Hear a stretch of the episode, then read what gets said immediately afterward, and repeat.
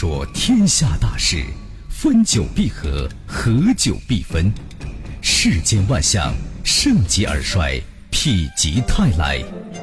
几多神秘传说化作千古绝唱，多少传奇往事尽付坊间笑谈。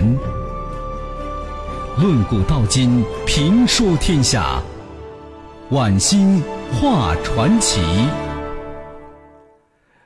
各位听友，大家晚间好，这里是九四六交通广播，欢迎收听晚星话传奇节目，我是主持人晚星。今天传奇我们说什么呢？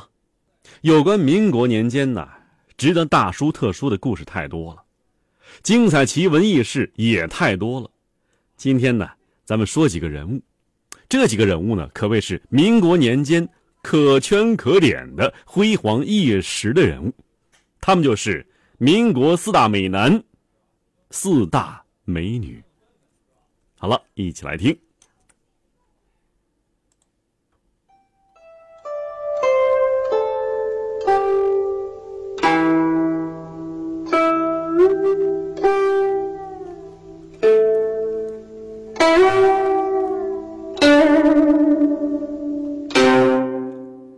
民国四大美男说法啊，民国时候就有了，戴季陶。曾经分别点评过汪、周、梅、张四个人，这哪四个人？这是汪汪精卫、周恩来、梅兰芳，还有张学良。民国初年呢，曾有汪精卫、梅兰芳、顾维钧三大美男说法，与此颇有一脉相承的意思。四美男呢，都是才貌双全。除了风神俊朗之外，才华也甚是了得。比如说，汪精卫出口成章，笔扫千军，他的文笔在当时啊享有盛名。只要他在啊，像同盟会、国民党的宣传工作一直由他负责。此外，他还是南社代表诗人。周总理的外交才华我们都知道，无需多讲。梅兰芳呢，更是艺坛最顶级的艺人。我们这样挨个说一说，民国四大美男，排名第一的汪精卫。这张一和呢，曾经回忆说呀，说小时候问父亲张伯钧政坛美男子，张伯钧说呀，最漂亮的莫过于汪精卫。汪精卫呀，目光如炬，炯炯有神。徐志摩呀，这个诗人呢，曾经这样形容他。他真是个美男子，可爱。世之说呀，他若是女人，一定死心塌地的爱他；他是男子，他也爱他。精卫的眼睛圆活而有异光，仿佛有些青涩，灵敏而有侠气。李宗仁曾经说呀，说汪兆铭啊，就是汪精卫呀，仪表堂堂，满腹诗书。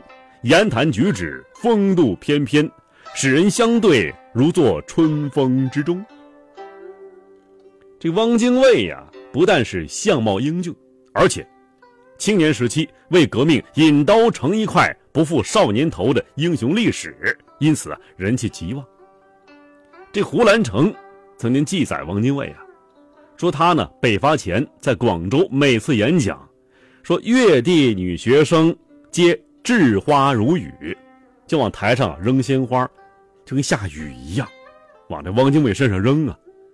那时候的汪精卫呀，那革命领袖又是偶像明星般的人物啊。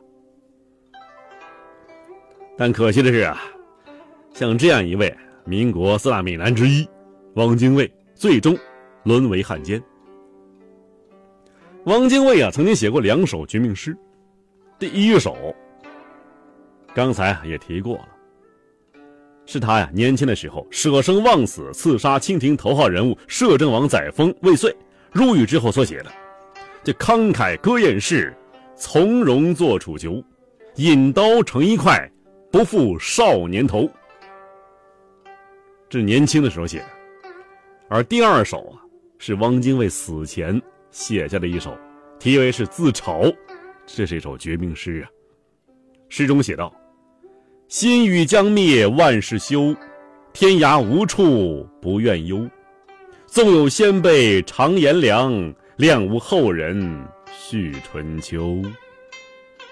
你看，写第一首绝命诗的时候啊，引刀成一块，不负少年头。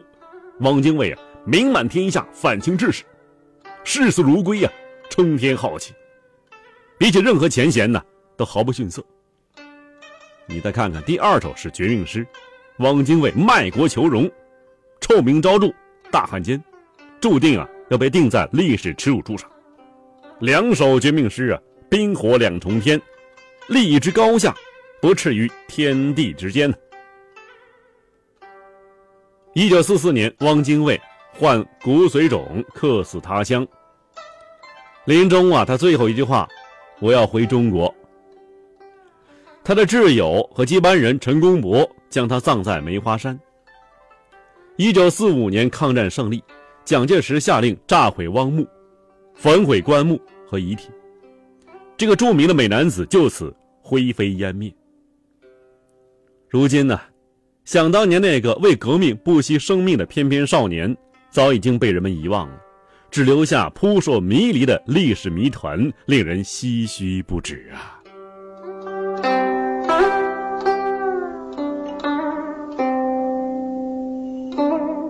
好了，民国四大美男，说完汪精卫，说第二位，我们敬爱的周总理。周恩来，周总理的风采呀，绝对不是一个“美”字可以概括的。周总理呀，生于南方，但长于北方，这使得周总理之美兼有南方的俊秀和北方的英挺，可以说是南北皆容。这是周总理的性格特征，可以说是收细腻与豪放于一体。周总理年轻的时候就读于南开中学，是南开学校唯一的一个免费的一个学生。毕业的时候呢，被列举为全校文科第一名，在理科方面也是名列前茅。后来呀，周总理留学于日本、法国等等，正是在这一过程中选择了共产主义，并且为其奋斗一生。所谓是相由心生，帅气相貌。或许是天生的，但是令人倾慕的风采，绝对是后天高洁的品德使然的。在后来的重庆谈判时期呀，周总理的风采甚至倾倒整个国民党界。作为国共谈判时期的共产党的首席代表，周总理在国民党内享有极高声誉。在后来担任共和国总理兼外交部长期间呢。周总理访问过亚非欧许多国家，并且接见了很多国家的领导人和各界人士，在这些人心目之中啊，留下了极佳印象，至今仍然在西方国家有很大影响力，促进了共产主义在西方世界的传播。美国外交官约翰谢韦斯回忆说呀：“凡是见过周恩来的人，没有谁会忘记他。”他精神饱满，富于魅力，长相漂亮，这是一个原因。他给人第一印象是他的眼睛，浓密的黑眉毛下面，一双炯炯发光的眼睛在凝视着你。你会感觉到他在全神贯注看着你，会记住你和你所说的话。这是一种使人立即感到亲切的罕有的天赋。王安娜则说：“呀，他是一个美男子，脸上充满智慧，眼睛乌黑发亮而有生气。只看他的脸是难以估计他的年龄的。可是，即使是最高明的摄影师拍下的照片，也不能再现他的人格和魅力。即使是出身、国籍、政治信仰不同的诸色人等，周恩来对他们都有一种。”不可思议的吸引力。